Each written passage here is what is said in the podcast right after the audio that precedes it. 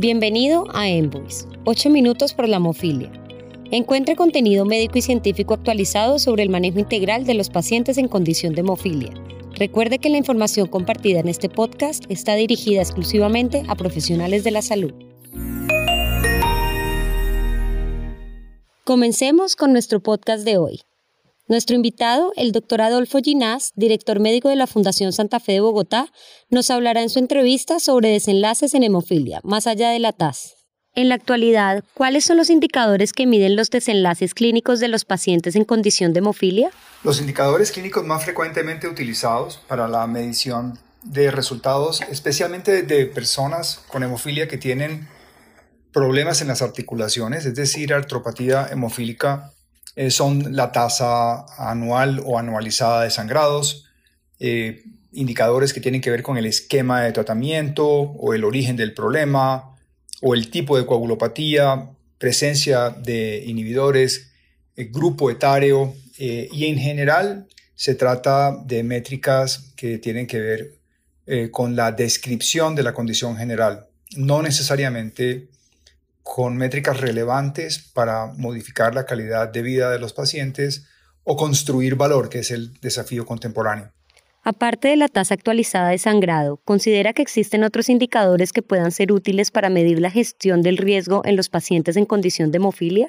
Aparte de la tasa anualizada de sangrado que tiene utilidad, existen otros indicadores que se encuentran en desarrollo ese es un tema de enorme complejidad. Hay una publicación del 2017 en hemofilia por Fisher y colaboradores donde reunieron 48 expertos de siete disciplinas distintas y revisaron una cantidad extensa de instrumentos que existen, eh, especialmente orientados a incorporar herramientas de evaluación eh, en desenlaces que sean relevantes para las personas y además buscando métricas que pudiesen ser reportadas por las personas con hemofilia en forma directa. Y aglomeraron todas estas herramientas en cuatro dimensiones. La primera se llama estructura y función de las articulaciones y tiene que ver con sangrado, con, con imágenes diagnósticas y con naturalmente datos tomados del examen físico. La segunda hace referencia a las actividades y había dos tipos de dimensiones acá. Una eran actividades observadas por el examinador y la segunda eran actividades que reportaba la persona con hemofilia de acuerdo a su propio criterio. La tercera dimensión es la participación y aquí había elementos relacionados con días perdidos del trabajo o eh, empleo que recibía reembolso que había sido suspendido o días perdidos de escolaridad.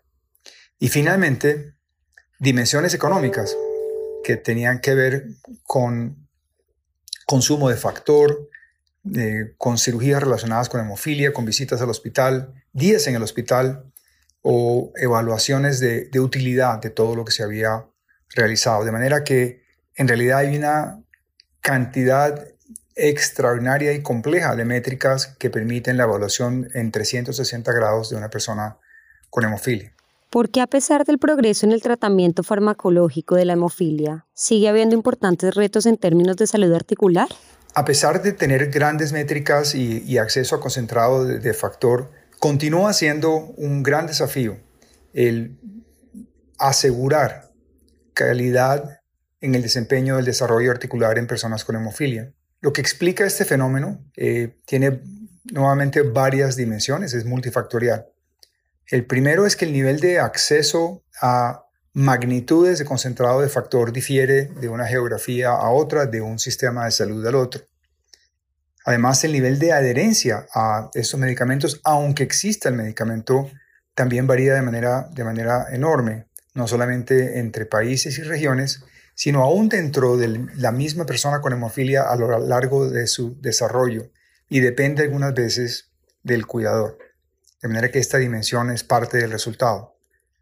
Del lado biológico, una vez que una articulación se expone en forma reiterativa a sangrado, a pesar de tener acceso a concentrados de factor, se activa un fenómeno inflamatorio que tiene la, la capacidad de progresar aún sin ser detectado y de manera no evidente para la persona o para el cuidador o para los médicos tratantes, puede continuar un proceso lento pero relevante de inflamación y por lo tanto a largo plazo destrucción articular. De manera que una vez resueltos los problemas grandes de acceso, las hemorragias que, son muy visibles, existe una segunda capa mucho más fina, mucho más eh, compleja y que requiere mucho más del esfuerzo de un equipo multidisciplinario del cual hace parte el paciente y su cuidador para lograr el objetivo de llevar un muchacho a su desarrollo musculoesquelético sin secuelas. ¿Cómo se puede medir con indicadores de salud articular en hemofilia? Hay producto de, revisiones en años recientes, en los últimos cinco años, hay, hay varias propuestas muy interesantes. A mí me gusta mucho la que realizó el grupo liderado por Axel Seuser y colaboradores y que fue publicado en la revista eh, Blood, Coagulation and Fibrinolysis en el año 2018, volumen 29. Y ese fue el producto de, un trabajo de consenso nuevamente eh, de expertos y generaron una propuesta que tiene cuatro dimensiones y, requiere una buena cantidad de, trabajo. Tiene un elemento central, es que mide dimensiones de estabilidad y dimensiones de movimiento.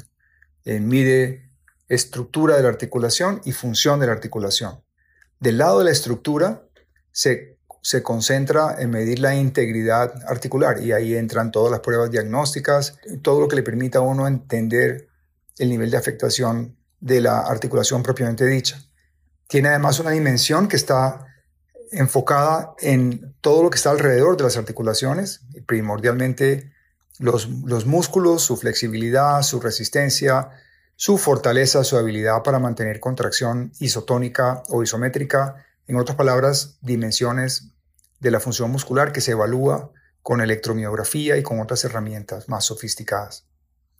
Y del lado de la función articular, opuesto al lado de la estructura, función articular, hay dos dimensiones. Una que mide el control motor y se mide coordinación eh, entre el nivel central, cerebral y, los músculos para asegurarse que la transferencia de cargas a través de las estructuras y articulaciones son correctas.